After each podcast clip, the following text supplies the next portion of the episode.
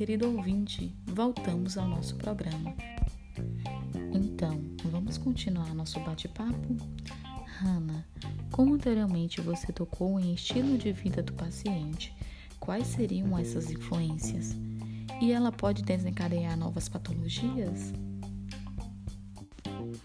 Então, estudos mostram que o nível de pressão dos pacientes possui relação estatisticamente significativa com o estilo de vida. Isto é, com tabagismo, consumo de álcool, sedentarismo, obesidade. Por si, a doença já constrói um importante fator de risco para é, acometimentos cardiovasculares e, com toda certeza, os hábitos de vida e a hipertensão aumentam as chances de aparecimento de patologias, como é o caso da diabetes.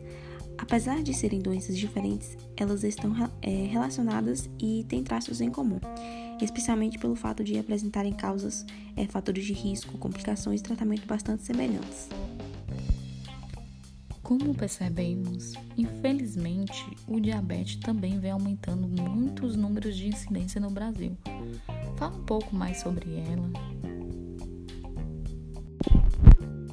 É uma doença que surge quando há falha na produção de insulina no sangue, isto é, uma substância importante para controlar as taxas de açúcar no sangue, mantendo os níveis ideais. Ela pode ser sintomática, porém alguns pacientes podem sentir sintomas como sede, vontade de urinar frequentemente, perda de peso sem motivos, fraqueza, mudanças de humor, náuseas e vômitos.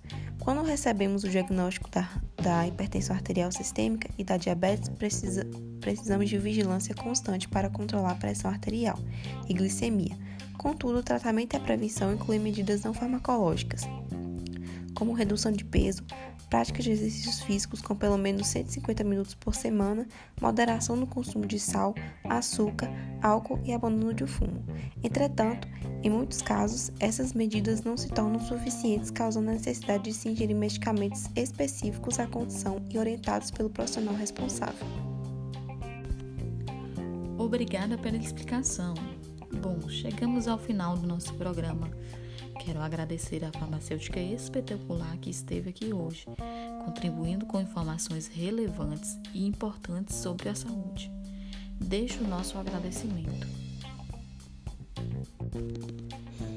Eu que agradeço, o prazer foi todo meu. É, obrigada pela oportunidade de estar levando informações pelo, para diversas pessoas. Isso para mim é um muito satisfatório. Eu agradeço de coração pela oportunidade.